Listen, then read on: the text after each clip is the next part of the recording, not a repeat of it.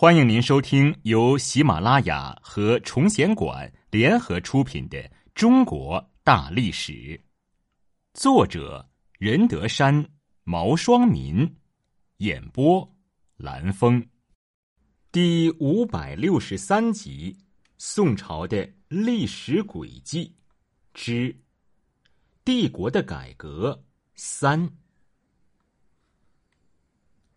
王安石变法。一零六九年二月，宋神宗任命王安石为参知政事，开始变法，史称王安石变法。又因这次变法是宋神宗在熙宁年间进行的，故又称熙宁变法。因为变法触及了大地主、大官僚阶层的利益，皇亲国戚和保守派士大夫联合起来，共同反对变法。因此，王安石在一零七四年第一次罢相，次年复拜相。一零七六年，王安石第二次辞去宰相职务，从此闲居江宁府。在短短的几年间，以王安石为首的变法派一边摸索着前行，一边与反对变法的一派展开了激烈的斗争。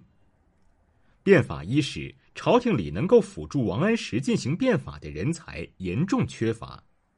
当时有人形容朝廷的五个主要执政者王、曾、傅、唐、赵是生老病死苦，王安石是生龙活虎，曾公亮年过七十，遇事模棱两可，轻易不发表意见；傅弼因循守旧，践行新法便装病求退。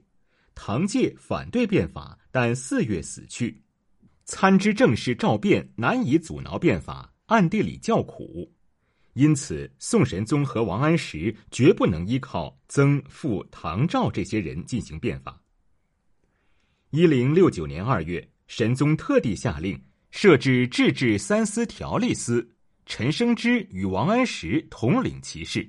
实际上由王安石主持制治三司条例司的工作，王安石还任用吕惠卿、曾布、张纯等新人作为变法的助手，先后颁布了青苗法、保甲法、免役法等诸多法规，涉及社会生活的方方面面。因神宗皇帝的要求及鉴于庆历新政改革立志所遇到的巨大阻力，这次变法侧重于富国强兵。利息收的对吗？青苗法是民众向政府贷款时，以正在生长的庄稼作为抵押，在粮食收获后偿还贷款，故有此名。青苗法规定，凡州县各等民户，在每年夏秋两收前，可到当地官府借贷现钱或粮谷，以帮助耕作。当年借款随春秋两税归还，每期取息二分。青苗法最早由宋仁宗时的陕西转运使李参在陕西实施，当时称之为青苗钱。王安石又在鄞县实验，效果良好。但为了谨慎起见，青苗法先在河北、京东、淮南三路施行，准备等到工作有了经验后再推之诸路。青苗法的另外一个目的是解决农民的生活生产困难，抑制兼并。同时增加国家收入，但宋朝的地主官僚就是依靠向农民放高利贷获利，同时利用农民的生活困难兼并土地。现在政府用低利率放出贷款，不但使他们不能获利，而且阻塞了他们的兼并之路。因此，青苗法激起了士大夫的强烈反对。他们利用青苗法实施中出现的一些问题，对其进行大肆攻击。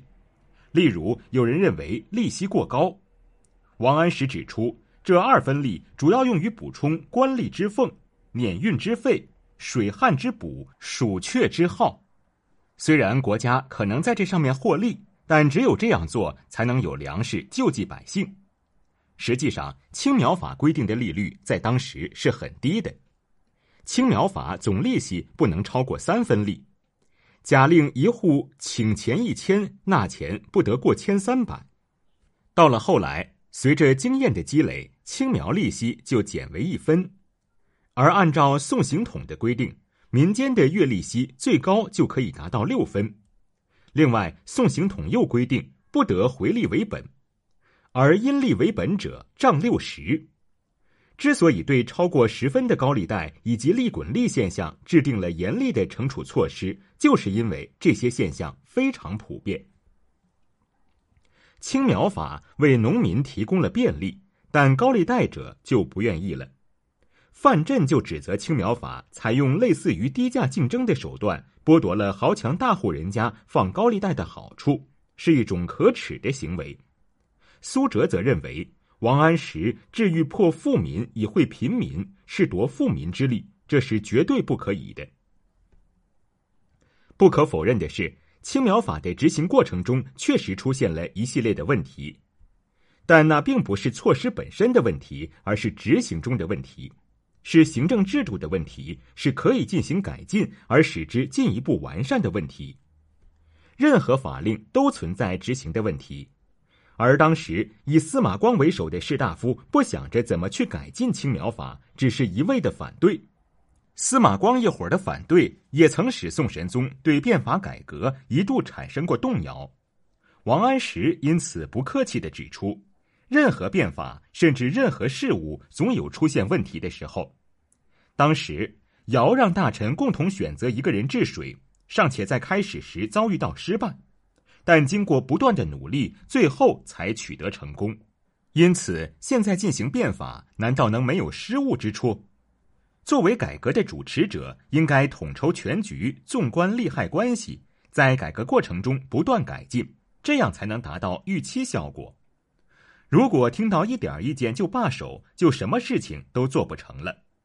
天下事如煮汤，刚加一把火，又加一勺水，汤何时才能喝？